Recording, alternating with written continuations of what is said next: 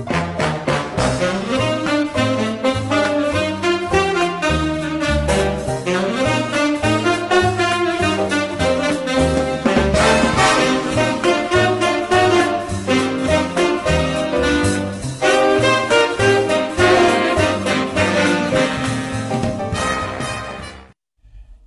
da saludarlo. Bienvenidos el día de hoy a Wall Street Journal. Se va a poner calientito el programa con el draft el día de ayer, lo que sucedió. Yo Rolando del Regil, este, sorprendente el, draft el día de ayer. la cara, la cara. Yo, yo, yo, yo le digo, no, no, si ves las barbas de tu vecino cortar, pon las tuyas a remojar. Porque lo que va a pasar con Divo Samuel, ahí se lo encargo. No, yo sé, o sea, ayer que pasó eso me estaba riendo y yo por dentro una parte de mí decía, por favor que ya se arregle Divo Samuel. Pero, wow, señor Enrique García, Fíjate, que iba a ser un draft aburrido y, madre mía. No, no, no, para nada. Y, sabes qué, eh, yo veo, por ejemplo, el movimiento el día de ayer que dicta todo, para mucha gente es el de AJ Brown. ¿Sí? El movimiento inesperado. Este fue el, movimiento del draft. Para mí hay otras cosas dentro del draft que, que, marcan. A mí, para mí, para mí, el día de ayer, el gran ganador del draft no es el equipo de las Águilas de Filadelfia. Son los Jets. Ni es más, para mí ni siquiera los Jets. Nada más una pausa, señor Enrique Tenemos ahí en Roundtree, ahora sí, a ver si ya el internet tiene palabra. A, ver, porque vamos a estar metiendo a uno de los mejores analistas de NCAA para estar platicando con nosotros las calificaciones de cada movimiento. Ahora sí, dígame su ganador. Para mí, los gigantes. Los gigantes, este, de repente se vieron en la situación de que, ah, canijo, este, este me va a llegar. Y, y no lo esperaba. este y, termina Gigantes, este, seguramente cambiando lo que ellos esperaban, porque de repente se, oye, no puedo dejar pasar a Tibo Dukes. Oye, que yo le dije que iba a caer. Y, y, probablemente ellos tenían como primera ronda Evan Neal.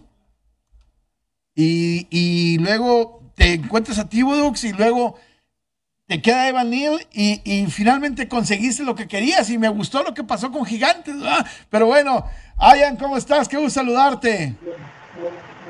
Muchísimas gracias por la invitación, amigos. Y ahora sí, esperemos que nos respondan eh, los fierros, ¿no? Que nos responda la tecnología. Este, tenía preparado toda una entrada con ustedes para cuando me preguntaran qué equipo era el ganador.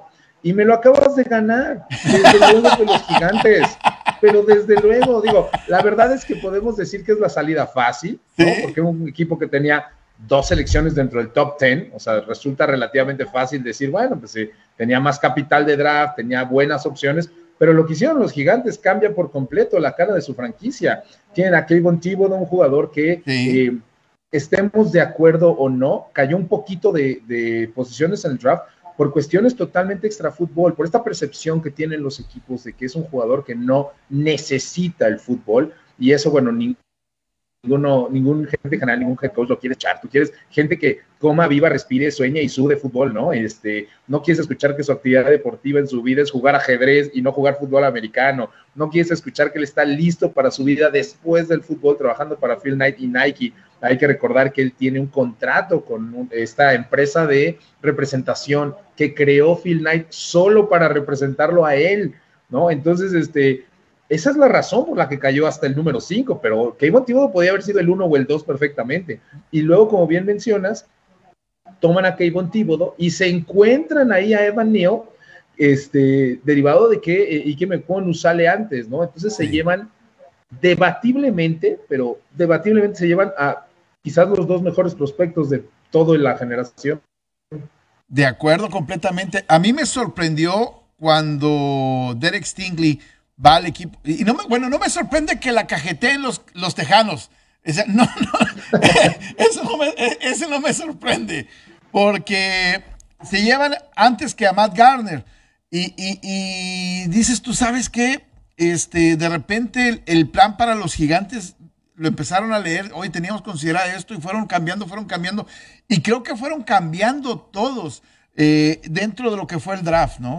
Y considerando esto, eh, ya que se hace público que lo que todos sabíamos, la muerte de una, la crónica de una muerte anunciada con el tema de la opción a quinto año de Daniel Jones, no dudemos que pudiera estar viniendo algo a lo mejor Baker Mayfield, Jimmy Garoppolo, llegando a los gigantes, considerando que ya tienes talento para apuntalar un poquito más en ese tema de la división.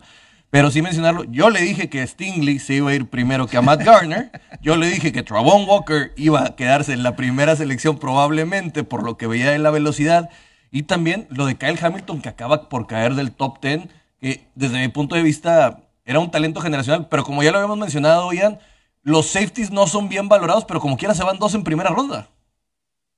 Exactamente, no es una cuestión de calificaciones. Eh, Hamilton perfectamente podría haber sido top 5. Es una cuestión de qué tanto eh, valora la posición la liga. Es relativamente fácil, por así decirlo, sacar de un esquema de juego a los safeties, ¿no? Este, moverlos con ciertas formaciones, abres más receptores, entonces lo ubicas de un lado, tú ya sabes dónde va a estar, te puede crear menos problemas. Entonces, esa es la única razón por la que Hamilton sale de, del pick número 10. Y eh, por ahí también, ya lo mencionamos más, más atrás, pero eh, más adelante, discúlpeme, pero el caso de Tyler Linderbaum también cayendo hasta los Ravens de Baltimore es uno de los mejores jugadores de la generación, eh, con, con, measurements y con testings que están en, los rangos históricos para la posición. Él fue campeón estatal, no solo como jugador de fútbol americano en el high school, sino como luchador grecorromano ¿no? Se estuvo preparando unos meses para, intentar ser olímpico, un extraordinario jugador y otra vez la posición de centro no es tan valiosa, entonces cae Tyler Linderbaum hasta los Baltimore Ravens. Y como ustedes bien dicen, este, Stingley fue una sorpresa. Yo no soy gran fanático de Stingley. Me parece que sus movement skills, las capacidades que tiene para cambiar de dirección, la explosividad, no las tiene ni siquiera Matt Garner. Pero cuando tú realmente te metes al video, cuando tú observas el tape de Stingley, tiene dos red flags muy grandes para mí. Uno, las lesiones, obviamente. Jugó nada más 11 juegos las últimas dos temporadas. Eso definitivamente eh, podría ser un precursor de lesiones por venir. Y segundo, es un jugador muy similar a lo que hacía Dion Sanders. Él toma decisiones de negocios, él no taclea a menos que sea total y estrictamente necesario. Eh, si bien es una generalidad hoy en día de los, de, los jugadores profundos, ¿no? Son obviamente mucho más chicos.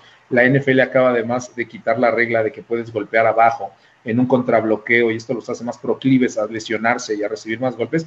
Pero realmente, eh, digamos que la inversión que Derek Stingley hace en el campo de juego en relación a taclear y ayudar a la defensa en su conjunto, no solo a cubrir el pase, deja mucho que desear. Yo quiero entrar en un tema que yo sé que voy a tocar fibras, voy a tocar fibras, pero el tema es que los Titanes de Tennessee nos sorprendieron a todos dejando ir a AJ Brown. Y una de las cosas más curiosas de sus elecciones, para los que lo estábamos viendo en NFL Network, que la cualidad de su receptor es ser AJ Brown si ustedes checaban la cualidad, estaban poniendo la relación, ponían AJ Brown. Este movimiento, Quique, obedece al tema de cómo se volvieron a esperar las negociaciones en el tema salarial. Me, queda claro. Eh, estoy de acuerdo. todo el desorden en los receptores lo pone Jacksonville cuando contratan a este muchacho. A Christian Kirk por 20 millones de dólares. A, a, Christian Kirk. Ahí empieza el desorden. ¿Por qué? Porque todo el mundo pensamos que no los vale. ¿Sí? Y eso va encareciendo el mercado. A mí, obviamente, como fan de los Titanes, y creo que es un talento importante el de EJ Brown, pero también volteo a verlo que hace dos temporadas, cuando termina su campaña, le operan las dos rodillas. La temporada pasada eh, juega nueve partidos, eh, diez partidos por ahí nada más. Y incluso algunos de esos partidos este, entra y sale, batalla mucho con el hamstring. y, pagarle 25 millones de dólares, creo que eh, al final de cuentas John Robinson dijo, a ver, voy a ir a una farmacia similar y voy a comprar lo mismo, pero más barato. ¿El mismo molde? El, mismo, molde, Taylor Este, y bueno, y me gana una tercera selección colegial además. Y además eso le permitió negociar para moverse también en la tercera selección colegial quitándose del 26 para permitir que entrara en ese lugar el equipo de los Jets, porque da la impresión de que hoy van a ir por un mariscal de campo. yo no veo tan mal eh, eh, la situación. Obviamente es una apuesta.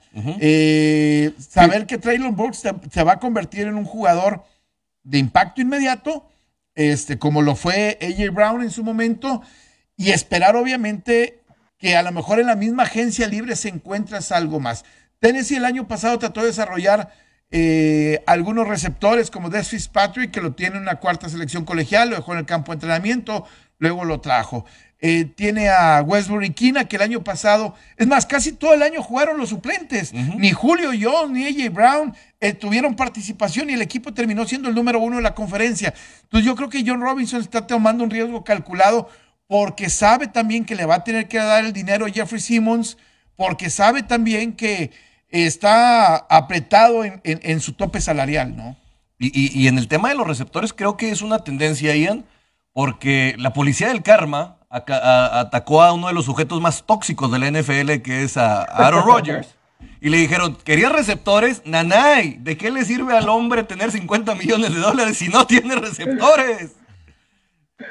Estoy totalmente de acuerdo con ustedes. Creo eh, que además tenemos que tomar en consideración, eh, primero que nada, apoyo a John Robinson, el gerente general de los Tennessee Titans. Me parece que el precio que pagan, no es que AJ Brown como jugador no lo valga, seguramente lo vale, pero no lo vale para Tennessee, no lo vale para cómo juega la franquicia, ¿no? su mentalidad ofensiva, su filosofía ofensiva. Claro. Y más aún, no lo vale por el roster construction que han establecido. Es decir, no todos los receptores eh, valen lo mismo para todos los equipos. Tennessee es un equipo que está realmente muy cerca de poder dar ese paso, de ser un verdadero contendiente y de un par de sorpresas de llegar al Super Bowl. La verdad es que tiene una ofensiva impresionante, al menos al ataque terrestre, y de una muy buena defensiva. En ese momento significa que tiene muy buenos jugadores a los que también hay que pagar. Ya lo mencionaban, Jeffrey Simmons, este dinero defensivo proveniente de Mississippi State, se acerca a su contrato también. Están pagando mucho dinero por la línea ofensiva. No puedes pagarle a todas las posiciones. A mí me gusta la decisión y voy a poner un, paralelismo. Eh, la pareja de AJ Brown en Ole Miss, que también fue una segunda ronda del mismo año, es DK Metcalf y está pidiendo más o menos el mismo dinero para Seattle. Bueno, Seattle ya no tiene estrella, Seattle no le está pagando a nadie. El único salario importante Seattle ahora este, es, de, es del press, ¿no? De Jamal Adams, este safety proveniente de, los Jets vía LSU. Entonces, Seattle sí podría invertir ese dinero porque entonces no tiene a nadie más a quien pagarle, se deshizo de todo, se hizo de Dwayne Brown, se deshizo de Russell Wilson, eh, entonces no es lo mismo el roster construction de un equipo, aunque AJ Brown sea un extraordinario jugador de alguien como Tennessee, que de estos equipos, por ejemplo, como Seattle, que está en clara reconstrucción, que no tiene contratos caros, o lo que le pasó a Kansas City. Claro que Kansas City dejó ir un extraordinario receptor en Tyreek Hill, pero no le puede pagar a todos. Es correcto. El tope salarial vuelve este tema administrativo donde empiezas a dejar ir a figuras para la elasticidad de posición. Casi todos los equipos han dejado ir a sus estrellas de receptores. Davante Adams, Tyreek Hill, uh Brown, antes Houston con DeAndre Hopkins, ese, casi todo el mundo, por algo, por algo es. O sea, también yo creo que. Es un mensaje de la liga también en el tema de tenemos que volver a meterlos dentro de cintura porque los salarios ya llegando a los 30 y, millones. Y volteas al draft y encuentras que lo que probablemente más talento hay son receptores. Se fueron 5 o 6 receptores. Entonces dices, tú sabes que puedo arriesgar a dejar ir a alguien. Además, en el sistema de Tennessee, pues la prioridad es correr la pelota. Es, un fútbol, e, e, es, un fútbol y quiero pensar la cara de un tipo como, como Derrick Henry, ¿va? que este año va a estar de regreso después de, la lesión. Decir, oye, a mí me das 30 toques de pelota en el juego y a él le das 8 y a él le pagas 10 millones de dólares más y depende de que alguien le tire la pelota, como que a lo mejor no es, no, es tan justo, ¿no? Y, hay dos factores aquí. En el, en el tema de Tennessee es porque necesitan receptores que bloqueen a segundo nivel. Sí. Y eso te, los desgasta muchísimo. Este es uno de los temas cuando ya están en impacto en eso. Eh, para y, y, no, ha tenido miedo. En su momento dejaron ir a Corey Davis. Ahora dejan ir a, AJ Brown. O sea, no, no, creo que ahí John Robinson no ha tenido miedo en ese, en ese sentido en dejar ir a, a los receptores. Porque el esquema ofensivo te los desgasta más. Eh, eh, es un sentido en el que si bien no tiene balón, sigue siendo, sigue mermando. En el otro lado, si, si viviera, viéramos una antropología deportiva aquí, que hoy se ven los resultados del 7 on 7. El 7 on 7 está generando demasiados receptores. Ahorita ya la NFL está diciendo, ahorita se está cambiando la tendencia, se me encareció porque llegó un momento en el que era sumamente determinante estos playmakers, pero cada vez estamos viendo más nutrida la generación de receptores. Así que ahorita vivimos un pico en los salarios, pero va a venir una estabilización en la cual la va a volver a bajar por la oferta de talento que va a tener la NFL. Así que eh, esto obedece a eso. Ahora, la pregunta es también al otro lado Filadelfia con la llegada de AJ Brown se convierte en un equipo contendiente para hacer en la conferencia de, de, Super Bowl, porque ahora vas a tener a Devonta Smith, tienes a AJ Brown, a Jalen Rigor y tienes a Zach Pascal como receptores. El grave problema de ellos es que les tira la pelota a Jalen Hurts, ¿no? esa, es la, bronca. Sí, un meme decía, AJ Brown se convierte en el siguiente receptor que no va a haber visto Jalen Hurts porque se puso a correr.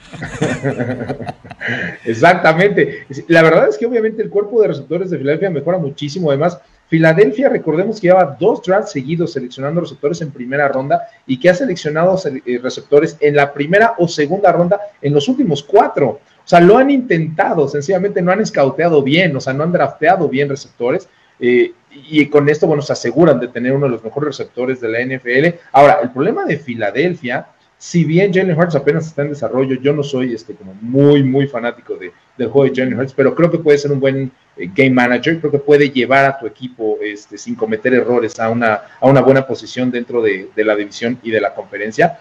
El problema es la defensiva. Se volvió vieja, se volvió cara. Fletcher y Cox ya no es lo mismo. Por eso creo que la primera sección de Jordan, eh, de Jordan Davis, el tackle, el nose tackle de, de Georgia, hace mucho sentido. Tienen muchos años no invirtiendo en linebackers, en off the ball linebackers, en linebackers internos, digámoslo. Se la pasan este, con estas eh, gangas de segunda y tercera ola de, agencia libre. Hace muchos años que no tienen aquellos Jeremiah Trotters y todos estos linebackers que llegaron a, a Pro Bowls.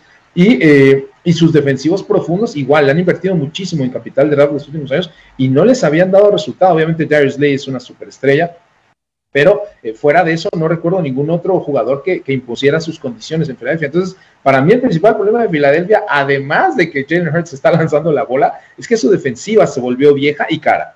De acuerdo, hacer una pausa. Además, AJ Brown se fue de una prensa suave en Tennessee a una prensa tóxica en, en, a la peor. En Filadelfia, exactamente. Vamos a una pausa, regresamos rápidamente. Bueno, estamos, estamos de regreso. Eh, otro de los que llamaba la atención el día de ayer era el tema de los corebacks. Y mucha gente esperaba que Malik Willis saliera pronto. Cuando yo veo que ni, ni Seattle ni Atlanta lo toman, dije yo, Pittsburgh va a ir por él o, va a ir por Pickett, cualquiera de los dos. Pero yo creo que poca gente esperábamos que no fuera una primera selección colegial. Hoy los Titanes de Tennessee me parece que están entre él y, Ryder para, para tomarlo y por eso se movieron, sabedores de que nadie lo iba a tomar de los siguientes eh, seis o siete equipos que les toca por, por escoger. Se vuelve complejo. Adelante ya. Adelante, adelante, por favor. No, no, no, no, adelante, por favor. Se vuelve complejo. Yo desde que vi que principalmente ni Carolina ni Atlanta, que eran los que se mencionaban que podía llegar. Ni Seattle. Ni Seattle, se desploma y llegó un momento en el que yo estaba en una transmisión y dije, cuando salga el primer coreback, cortamos. Bueno, me dio miedo que dije, Pittsburgh en una de esas no va por ninguno de los dos. O sea, es, cuando el draft de repente vienen estas cosas como pasa en, en la película de Draft Day, que, les empieza a dar miedo. ¿Por qué lo están dejando ir? ¿Por qué lo están dejando ir? Y empiezan los demonios internos y en estos 10 minutos dije, nos podemos quedar con una primera ronda sin corebacks, pero bueno, Pittsburgh acaba por, por tener a alguien de la querencia que ya había jugado en Heinz Field y se queda con Kenny Pickett. ¿No, ¿Tus impresiones de esto, Ian? Kenny Pickett siempre estuvo como el coreback eh, uno o dos de toda la generación. Es el coreback más seguro, más estable. Viene en un sistema profesional, en la figura de, Jim Harbaugh y Michigan. Es este jugador que eh, tiene todos los prototipos de la posición, tanto en altura, tanto en peso como en tamaño, no en, eh, no en el tamaño de las manos, que sí es un problema, ya lo veremos un poquito después, sí es un problemita por ahí. Este, nada que le impida ser un gran jugador, pero no tiene upside. ¿Por qué no tiene upside? Pues porque no es un gran atleta, porque no es un gran lanzador, es un jugador metódico, es un jugador inteligente, es un jugador eh, experimentado, profesional, que sabe cómo comportarse, un poquito más grande de edad y eso definitivamente ayuda en la madurez. Pero las comparaciones más clásicas de Kenny Pickett como, como profesional son Kirk Cousins, Andy Dalton, o sea, jugadores muy seguros, muy sólidos, buenos a secas, pero no tiene gran upside. Entonces, a mí sí me sorprendió que fuera Kenny Pickett hasta el número 20, la primera selección. Y ojo, eh, obviamente no sabemos lo que pase por, por la mente de, Kevin Colbert ¿no? y, de, de estos eh, tomadores de decisiones, pero yo creo que los fantasmas de Dan Marino tuvieron algo que ver. Yo creo que hubo una situación ahí donde nuevamente un coreback de primera ronda, el más seguro, el más estable, líder paseador de, la conferencia, o sea, uno de los verdaderos... Eh, quarterbacks llamados de primera ronda, está en el board, no lo tomas, resulta que se va a otro equipo al que ustedes gusten y manden, y resulta que vuelve a ser una estrella, y resulta que vuelve a ganar por ahí un campeonato, y no lo toma Pittsburgh, eh, eso no se olvida nunca, ¿no? Si ya pasó con Dan Marino, eh, no, creo que podrían sobreponerse de eso de nuevo, la psique de la ciudad. Entonces, definitivamente creo que cuando él cae hasta el número 20 tiene algo que ver esta historia. Eh, es correcto, y ya veremos lo de Malik Willis, podría llegar, como tú mencionaste, inclusive a los Titanes, tal vez por ahí Santos de Nueva Orleans buscando también. No, lo que pasa es que ya en la segunda ronda, hoy empieza Tampa, y luego va a Minnesota, y luego va a Tennessee. Ah, pues. Entonces, si Tennessee está pensando en el próximo año cortar a Ryan Tannehill, porque le va, si lo cortas el próximo año, le puedes ahorrar casi 20 millones de dólares al, tope salarial, pues tienes que empezar a desarrollar a alguien que, pueda trabajar. Y creo que si llevas a Malik Willis o a Desmond Ryder, cualquiera de los dos, que me parece estar más cerca de Ryder, porque existe mucha amistad entre el head coach de Cincinnati y la Universidad de Cincinnati y, Mike Bravel, creo que lo han ido desarrollando este, a, Ryder. Ha trabajado después de que terminó su, carrera colegial, vamos a decirlo de esa manera, y dicen que ha mejorado en muchos, en muchos aspectos, puntos finos, y que por ahí hay una recomendación sobre él para, para que lo pudiera llevar. Me parece, a mí, creo que atléticamente Malik Willis puede a lo mejor ser, ser mejor, pero viene una universidad pequeña como Liberty y eso a lo mejor les hace, les hace dudas a, muchos hayan. Y además hay que ponernos un poquito más técnicos en este sentido. El seleccionar corebacks tan chicos, la gente obviamente lo primero que voltea a ver es la atleticidad. Claro. No es el único punto. Tienes que cambiar todo el esquema ofensivo y tienes que cambiar muchas cosas que a lo mejor tu equipo ya hace. Eh, la gente, por ejemplo, que es fanática de Russell Wilson o de los Seahawks, eh, entenderá a qué me refiero. Eh, estos equipos donde Russell Wilson no puede lanzar slants, no puede lanzar pantallas, vean el porcentaje completo porque no ve. ¿No? Tu línea ofensiva tiene que cambiar drásticamente, se convierten en igual de importantes los linieros internos, porque no puede sufrir presión en el interior. Un coreback de 6'4, 6'5 puede sufrir presión en el interior porque sigue estando por arriba de esos linieros defensivos. Un jugador chico no. Los dropbacks de los jugadores chicos como Kyler Murray, como Russell Wilson, tienden a ser mucho más largos y por eso son saqueados mucho más veces, porque el arco de las alas defensivas se vuelve mucho más amplio, tus tackles tienen que bloquear más tiempo, sus recorridos tienen que ser más largos, o sea, no es solamente el decir es que es, un coreback atlético, ¿no? Cambia totalmente la filosofía ofensiva, cambia el tipo de atletas que tienes que reclutar en la línea ofensiva, tienes que invertir más dinero en la línea interna, que no muchos equipos lo hacen, y bien lo mencionas, eh, para mí está mucho más cerca el coreback de Cincinnati de lo que hace Tennessee, a, Malik Willis. De, hecho, lo comparan con Tannehill. Dicen, tiene las mismas características de Tannehill. Pues no, no, no, quiere salir de lo mismo. Lo, que pasa es que estamos viendo las, estamos viendo las similares, lo mismo pero más barato. el comercial patrocinado por el señor Enrique García, vamos a meter una, una, una botarga de Wall Street Journal, así inflable. Pero, Ian, yo tengo una duda. ¿Qué pasará por la cabeza del señor Bill Belichick? Ya Esa era la otra que queríamos Yo ya no entiendo qué está pasando. Cole Strange. Y, qué bueno que se llama Strange, porque es raro. Es extraño lo que pasa por la cabeza de este tipo. O sea, todos califican a esta, este movimiento como un movimiento de C o, o de un 7 o un 6. O sea, no, lo entendí. Definitivamente los perdedores de la noche eh, es muy complicado, muy complicado atacar a un coach ganador de, seis eh, Super Bowls como haciendo algo malo. Pero históricamente Bill Belichick no recluta bien. Bill Belichick no es un buen gerente general. Es que es un genio el tipo en el campo y que obviamente se topó con, Tom Brady, hicieron la mancorna más fabulosa de, la historia de la NFL. Pero si ustedes estudian el draft de Bill Belichick a través de todos sus años, Bill Belichick no es un tipo que draftea bien. Creo que le ha hecho falta este, la mano de, algún eh, general manager este, que pudiera guiarlo un poquito más. Insisto, se escucha muy mal porque es Bill Belichick. Pero Bill Belichick ha tenido muchos, muchos fracasos este, como, como gerente general, digamos, como reclutador como seleccionador. El caso de Cole Strange no solo es muy raro, sino que eh, francamente había, eh, había analistas que lo tenían en la quinta ronda. Muy probablemente hubiera salido en la tercera. En la segunda podrías haber discutido su valía.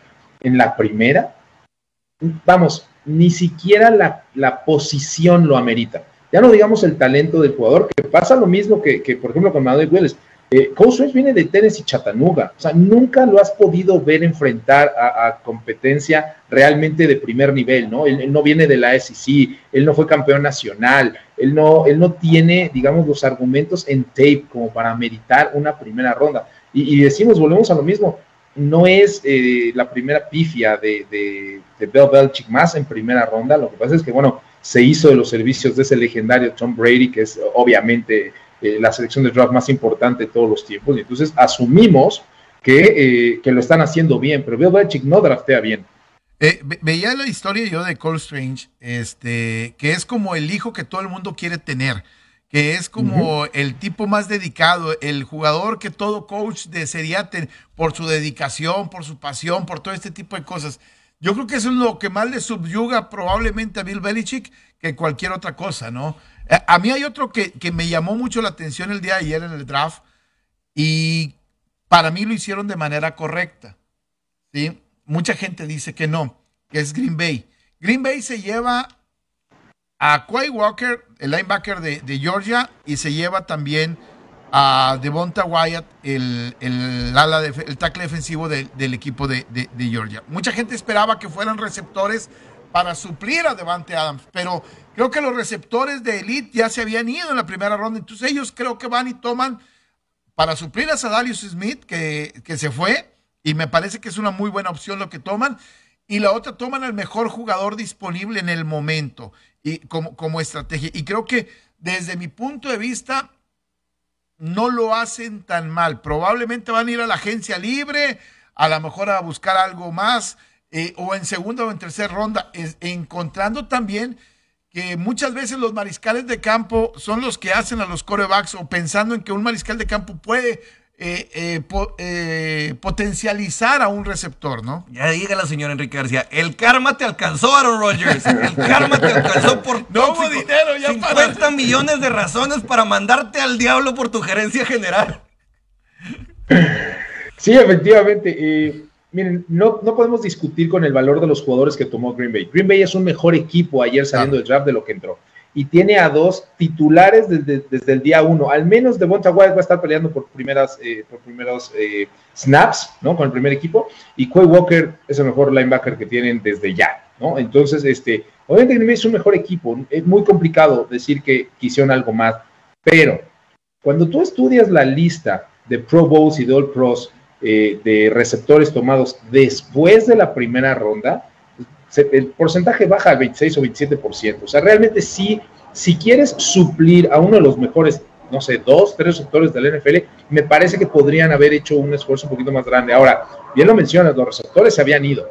El único receptor que aún ameritaba quizás olerlo o ver qué onda es George Pickens de Georgia, que sería el receptor número uno de toda la generación, pero tiene las dos operaciones de rodilla y bueno, eh, sabemos que eh, lesiones anteriores son precursores de lesiones posteriores. Entonces era, hubiera sido muy arriesgado.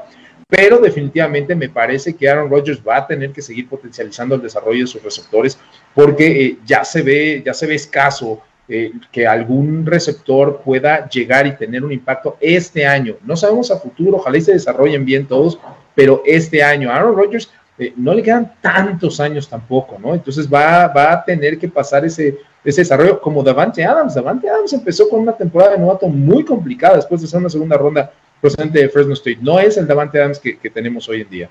Sí, hoy, hoy, hoy los receptores son eh, Sammy Watkins, Randall Cobb y Allen Lazar. Esos son los tres receptores titulares que tiene en, el equipo, que tampoco este, es como para sentarse y llorar, ¿no? No, pero hay una tendencia de que en la primera ronda, ¿cuántos años tiene Green Bay siempre yendo por el lado defensivo? Digo, hay que mencionar que han tenido el caso como Jerry Alexander y otros por ahí. Eh, ahí el que van a potencializar para mí es a Mari Rogers. Es un muchacho que, que el año pasado fue una tercera ronda, que jugó poco, pero que tiene, desde mi punto de vista, el potencial para convertirse en, un titular en este año con el equipo de, Green Bay. ¿eh? Pero digo, ayer el draft eh, eh, nos sorprende en, en, muchas medidas. Por ejemplo, me gusta lo que hace Cincinnati el día de ayer con su selección. Si bien es cierto, eh, no es una selección muy sexy porque es la 31 de la primera ronda, pero toman a Daxon Hill, que es un safety que me parece que les va a ayudar a una defensa que necesita obviamente en esa posición un, un, puntito más de, calificación, ¿no? Sí, todos esperábamos un liniero ofensivo por parte de, los eh, Bengals. No se acaba dando, pero pues bueno, ellos están tratando de apuntalar a la defensa a un tipo rápido que prácticamente está construido para el movimiento y la velocidad en la parte defensiva. ¿Le parece si vamos a un corte, señor Enrique García, y regresamos para seguir con esto? Sí, señor. Vamos a una pausa, regresamos rápidamente. A estamos estamos de regreso. Hayan uno de los equipos que a mí también el día de ayer no se habla mucho, pero van a tener muchas selecciones y creo que empezaron haciéndolo de manera, desde mi punto de vista, correcto. Fueron los jefes de Kansas City.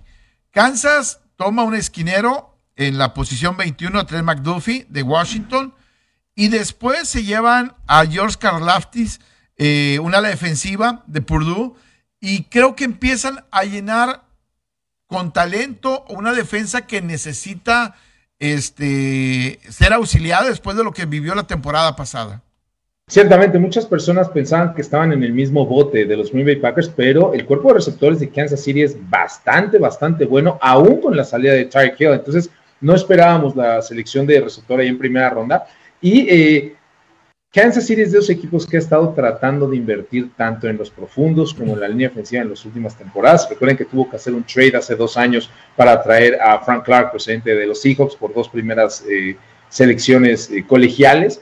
¿no? pero Frank Clark no ha sido o no ha jugado ese nivel, tuvo una postemporada espectacular el año del campeonato, pero ha quedado o ha dejado mucho que desear para la franquicia. Entonces, me parece que George Karlaftis viene a aprender este año tras Frank Clark y que seguramente Frank Clark va a ser cortado por, el salario que tiene después del 2022. Entonces están preparándose para el futuro. Y en el caso de los profundos, igual habían tenido eh, que invertir selecciones bajas, han estado como salvándose, como haciendo lo mínimo necesario para mantenerse eh, competitivos con, esa, con ese cuerpo de, profundos, eh, obviamente tras la salida ahora de Tyron Matthew ¿no? Pero este, era importante que empezaran a, invertir capital de draft, selecciones caras, por así decirlo, en estos jugadores. Y volviendo al último comentario que hiciste de Cincinnati, eh, cuando estudias el roster construction de Cincinnati, no esperábamos que fuera un línea ofensivo en primera ronda, porque si bien todos sabemos lo mal que de repente la puede pasar Joe Burrow, hay que recordar que contrataron a Lyle Collins,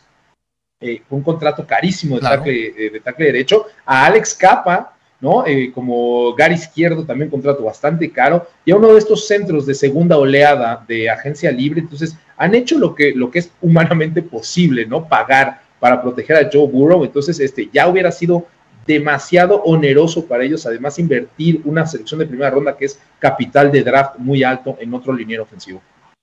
Ian, eh, estoy de acuerdo. Digo, yo sí, sí me fui con la finta de, de, liniero ofensivo por, por las impresiones de, del año pasado, del, pasado reciente, ¿no? Pero te comento, eh, en el otro tema es sorprende hablando como proveedor de talento lo que hace Georgia. Seis primera, o sea, seis jugadores en primera ronda es realmente hay que hablar de este equipo del campeonato, todos defensivos. Creo que llama muchísimo la atención. Sí, impresionante. Ahora, sí es mi mero mole. Vamos a hablar del NCAA. Este, sí, lo que logró Georgia es histórico. Hay que recordar que Georgia tenía eh, dos ciclos de reclutamiento siendo eh, la, mejor eh, universidad del reclutamiento número uno y se vio en el campo el año pasado. Muy difícil sustituir eso, es una generación histórica. Creo que Georgia bajará un poquito el nivel porque, insisto, no puede sustituir todo lo que salió, pero de, dentro de estas, dentro de los picks que fueron ayer primera ronda, me parece que la gran ausencia es Nakobe Dean. Podríamos haber estado hablando de eh, el récord de todos los tiempos de más seleccionados en primera ronda, sobre todo en una misma defensa. Eh, eh, fue, digamos, raro, ¿no? La selección de Green Bay de Quay Walker sobre Nakobe Dean, pero Quay Walker es el upside. Quay Walker mide 6 pies 3, corrió en 4.53 las 40 yardas, mientras que Nakobe Dean si bien es todo corazón, todo punto honor, todo liderazgo en la defensiva de Georgia, pues es un jugador de solamente seis pies, ¿no? Este, un poquitito más lento, 4.55 en las 40 yardas, fueron por el upside en lugar del jugador ya establecido, pero sin a Dean, y todos lo esperábamos, honestamente, si hubiera colado esta primera ronda, estaríamos hablando quizás de la mejor defensa de todos los tiempos en relación a sus jugadores en el draft. en, la parte del talento, ¿no? Esa, e, eso fue, algo increíble el día de ayer lo que hizo Georgia, que por cierto en la COVID mucha gente esperaba que Tennessee pudiera tomarlo. Este, de hecho, yo lo había puesto, ¿te acuerdas? En, mi mock draft, que, era, que era por una necesidad, porque Tennessee perdió a Rashad Evans y perdió a varios jugadores de, de, de esa posición. Otro que me llama la atención el día de ayer son los receptores. Eh, mucha gente se sorprende con Drake London como el primero en, salir eh, antes que Garrett, Wilson. Eh, me llama la atención lo que hacen los Jets también. Jets que se había especulado que quería Divo Samuel, que quería AJ Brown, que querían un agente libre. Finalmente son pacientes y se van al draft y toman a Garrett Wilson.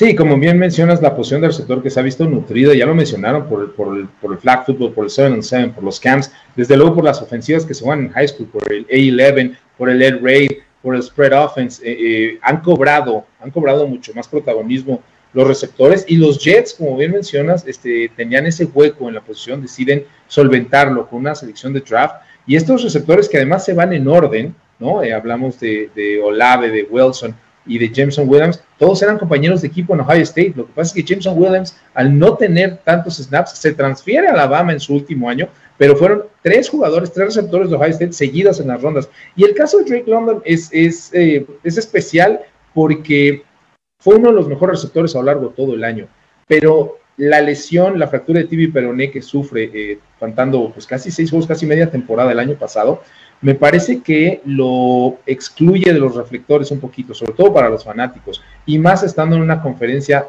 que está tan abajo en este momento como Pac-12, y más en un equipo que está tan abajo o estaba tan abajo antes de la llegada de Lincoln Riley como lo es USC. Creo que el talento y el potencial siempre estuvieron ahí, creo que siempre fue considerado uno de los dos o tres mejores receptores de la, de la liga y eh, pues las medidas, ¿no? Seis pies cuatro, eh, 225 libras, eh, es, el, digamos, lo que quieres cuando tú dibujas a un receptor, cuando dices, quiero que mis receptores se vean así, como AJ Brown, dibujas a Jair London, por ejemplo. Eh, ¿Qué tanto hayan, eh, ves tú que va a afectar la situación que se vivió de COVID y que los campos de entrenamiento en algún momento estuvieron cerrados, que hubo equipos que no tenían sus temporadas completas? porque al final de cuentas, esta generación de draft es la que lo va a resentir eh, porque hubo muchos momentos en donde equipos no entrenaban al parejo o, las temporadas se recortaron o se hicieron ajustes. Y esta generación probablemente es la que, a la que va a impactar. Eh, veo, por ejemplo, un tipo como hace un momento platicado de Tibo Dux, que es un, es un sophomore, este, que seguramente es de los que poca, poca experiencia a lo mejor, o te hubiera gustado verlo más tiempo en el colegial. No, la verdad es que algo que mencionaron ustedes ahorita con la defensiva de Georgia y a veces no hacemos la relación como aficionados, pero es importante saberlo, es el porcentaje de jugadores que saltan del high school, no del colegial, del high school a la, y que llegan a la NFL es de punto 3. Solo el punto 3 porcentaje de jugadores que juegan high school y que se gradúan y que van a la universidad llegan a la NFL pero el porcentaje de jugadores cinco estrellas, los reclutas cinco estrellas, la élite del fútbol americano eh, preparatoriano, high school, que llega a la NFL es del 50%. Si ayer otra vez observamos el draft, si vemos eh, a Travon Walker, si vemos a Evan Neal, si vemos a Charles Cross, todas las primeras selecciones, sin importar si tuvieron una buena o una mala temporada, Derek Stingley Jr., que ha tenido un par de temporadas muy malas, siguen siendo los jugadores élite, siguen siendo seleccionados aquellos jugadores que ya eran cinco estrellas desde el high school. Entonces, eh, como bien mencionas, eh, las capacidades físicas, atléticas, esas que no se pueden coachar, decía el axioma, eh, o te levantas siendo Randy Moss un día o nunca lo vas a hacer. O sea, no importa cuánto trabajes, o sea, no, no, no, no, es de ganas, ¿no? O sea, si esto fuera de ganas, estaría este, lleno de, de, no sé, de boxeadores de la colonia Guerrero. Rudy hubiera sido el pro. Muchas ganas, pero Exactamente, Rudy hubiera sido el pro, ¿no? Entonces, este, esta situación que bien mencionas, ¿no? De, cómo se transfiere el talento y, las eh, capacidades, obviamente físicas y atléticas a la NFL, eh, no es nuevo. Ahora se cuentan con muchísimas más eh, mediciones, ¿no? Mucho más acertadas hoy en día, ¿no? Los RAS, los TEFs, que son este, datos analíticos que te dicen exactamente qué porcentaje de jugador o a quién se parece más ese jugador y qué tanto vale para los que toman las decisiones en la NFL, se encuentran hoy más que nunca eh, al centro y al frente de lo que hace el draft y de lo que hacen las gerencias generales. Ya se presenta un vaquero que nos dice Leo Alanís. Buenos días, yo, solo quiero eh, saber por qué, que alguien me explique por qué teniendo a Lindenbaum, a Lloyd y a Karlaftis, ¿por qué toman un tackle en la posición número 24 que ni siquiera está listo para la NFL? Yo creo que se veía venir que tienen que revampear esta línea ofensiva a los vaqueros de Dallas. O sea, era una necesidad. Es una necesidad. Perdiste a la del Collins, has perdido talento en los últimos dos años. Eh, tenías que ir por eh, un hombre de línea y el. La, idea es ir por el mejor disponible en ese momento yo creo que Tyler Smith no es una mala apuesta para mí desde mi punto de vista, pero mucha gente a lo mejor esperaba que fueran por un centro eh, el equipo de los Vaqueros de Dallas. A mí también me gusta la selección. Aquí la palabra clave es versatilidad. Los eh, equipos del NFL, a pesar de estar constituidos por 53 jugadores en el roster oficial, solamente pueden equipar a 45 el día de juego. Eso te deja con 5 linieros ofensivos titulares y máximo 2 en la banca. Tú necesitas que estos jugadores, ya sean los titulares o están en la banca, tengan la versatilidad de jugar varias posiciones. No puedes tener un par de centros que nada más jueguen de centro, ¿no? Porque tienen los brazos cortos, están muy chaparros. Entonces, Tyler Smith ha jugado de Gary de tackle, ha jugado las cuatro posiciones a lo largo de la línea ofensiva. Lo único que no ha jugado es centro. Y como bien mencionas, perdieron a Lyle Collins, yo creo que esa es la posición en la que va a iniciar Smith, creo que va a ser el tackle de derecho titular este año para Dallas. Eh, pierden a Connor Williams, este guard proveniente de la Universidad de Texas, que también sale en agencia libre. Si algo sucediese, se ve mejor, si se desarrolla mejor, entonces Tyler Smith va a ser el guard titular desde el día uno, que es lo que buscas de una primera selección.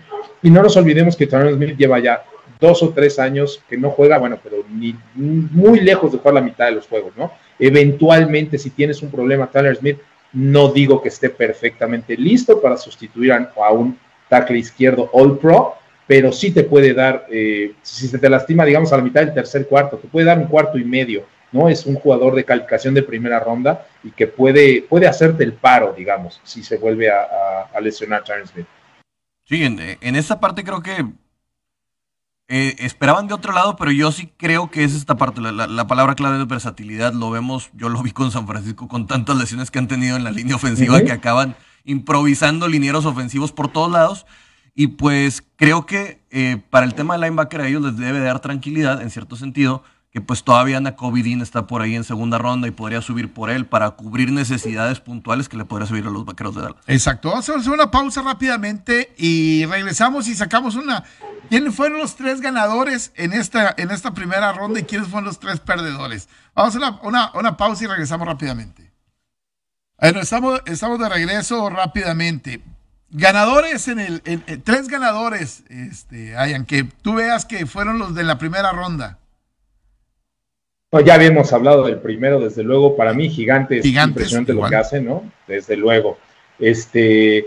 Eh, en el caso también de los ganadores, me gustó mucho lo que hizo Filadelfia. Otra vez, este, cambia un poquito el esquema. Obviamente tenemos que considerar a AJ Brown como parte de lo que obtienen ayer, ¿no? No solamente a Jordan Davis. Entonces, creo que, creo que hacen las cosas muy bien. Y a mi gusto, eh, la mejor gerencia general de la NFL desde hace muchos años, ¿no? Los que tenemos la oportunidad de dedicarnos a esto es, motivo de admiración siempre. Los Baltimore Ravens que siempre acaban teniendo a jugadores mucho mejores de los que el, lugar donde seleccionan este, amerita, eh, logran por ahí también hacer otro trade, mandan a Marcus Brown o tienen más selecciones de draft. Entonces, este, se hace costumbre, pero Baltimore Ravens, desde luego, Filadelfia y, Gigantes, que se lleva, insisto, debatiblemente a los dos mejores jugadores de todo el draft.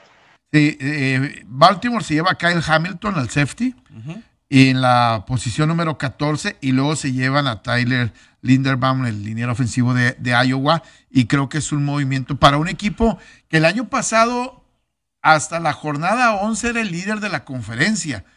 Este, con tantas lesiones, con tantos problemas, le pones ahora esos dos y otra vez vuelve a, sonar como un contendiente, ¿no? Ojo con lo de Hamilton, yo creo que puede llegar a migrar a la posición de linebacker por el tamaño y lo que pudiera llegar a tener por no tener tanta velocidad. No sé, digo, como quieren la posición, tienen la necesidad también en, como profundo, pero veo en él algún sentido que pudiera llegar a ser algo estilo Fred Warner.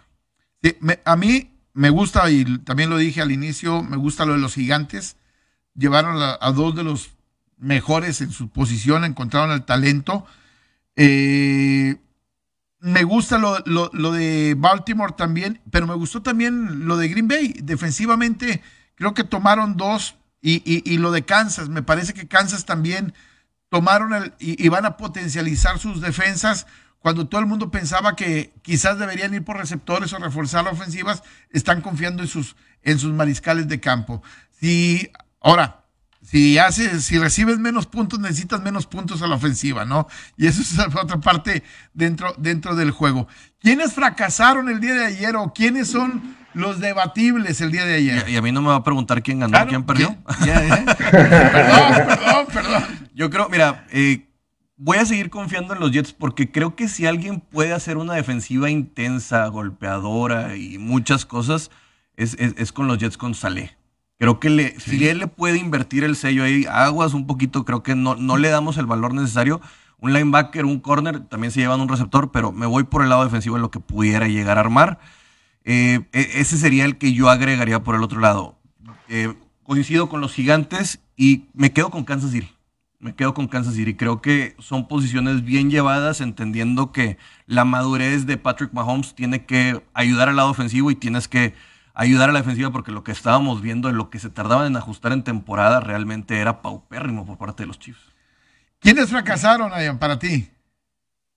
Bueno, desde luego los New England Patriots, ¿no? Este, por mucho eh, se echan para atrás eh, y obtienen un jugador que probablemente hubieran podido obtener en la segunda y hasta la tercera, la tercera ronda, en el caso de Cole Strange.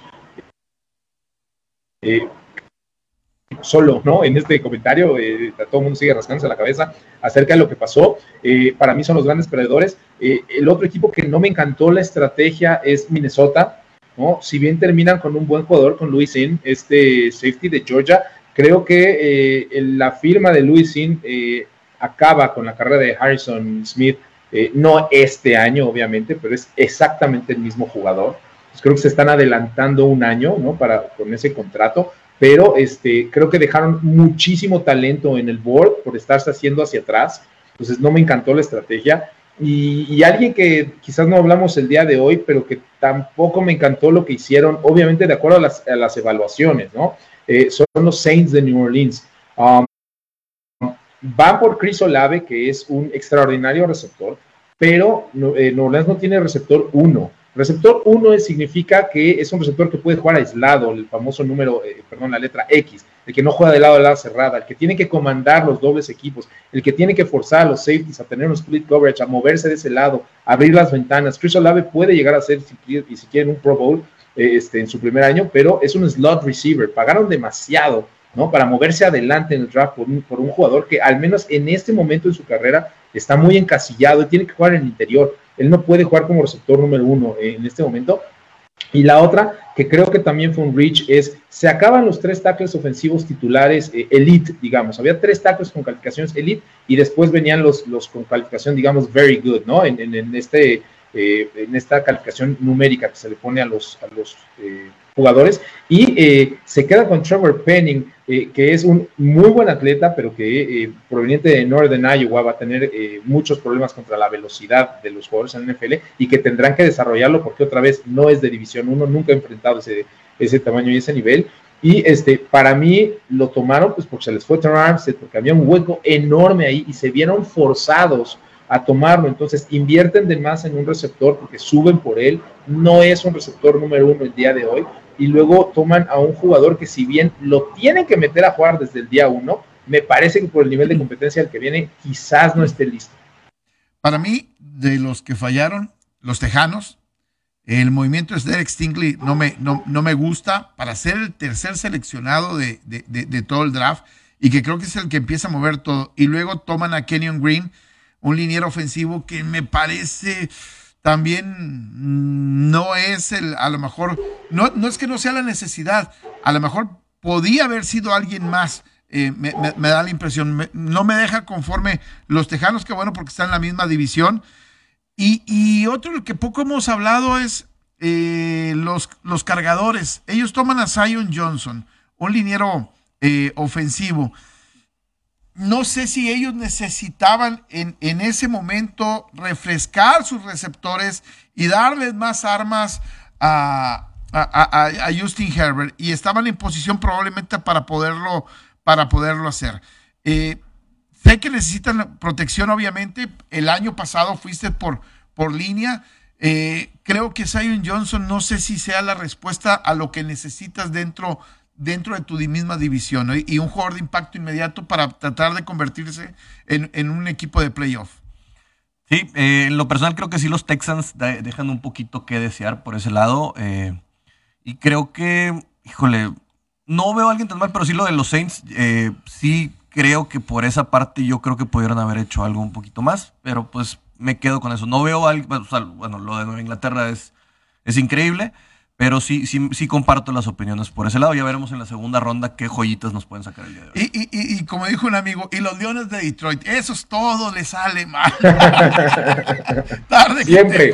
sí, siempre. Cuando lo digas. Sí, cuando lo digas, no, no importa. Digo. Pero muerden rodillas. Eh, sí, exactamente. Ha sido eh, eh, el día de ayer un día muy interesante. Segunda ronda el día de hoy. ¿Qué sorpresa la que podemos esperar, Ayan, para ti?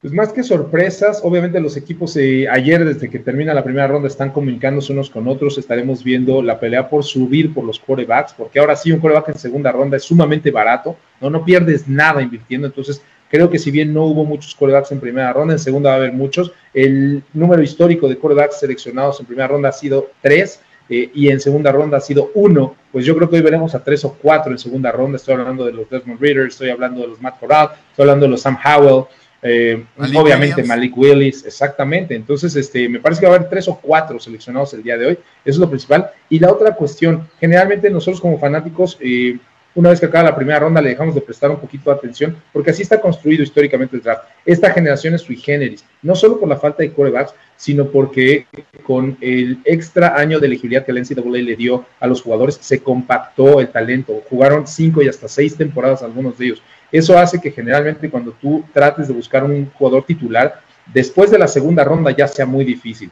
Este año yo les aseguro que hay jugadores titulares para la NFL con su año novatos hasta en la tercera ronda y las joyitas, eh, esas que se caen y que al final resultan eh, hasta la cuarta ronda. Es un draft mucho más interesante, no lo decimos de antes para afuera, sino porque esta compactación de talento por, el, por los años extras, el quinto y el sexto año, debido a la pandemia, hace que haya mucho más talento. Ojo, quizás no en calidad, pero sí en cantidad. Perfecto. Con eso nos despedimos. Estaremos el lunes revisando ya que nos dejaron todos los activos nuevos para el NFL. Ian, te agradecemos la presencia con nosotros. Para nada, este, de verdad me la paso increíble con ustedes. Muchísimas gracias por la invitación. Siempre, siempre es un, lujo platicar con ustedes y cuando gusten, aquí estamos de nuevo. Gracias. Un, abrazo. Hasta luego. Cuídense mucho. Pásela bien, quédese en ABC Deportes.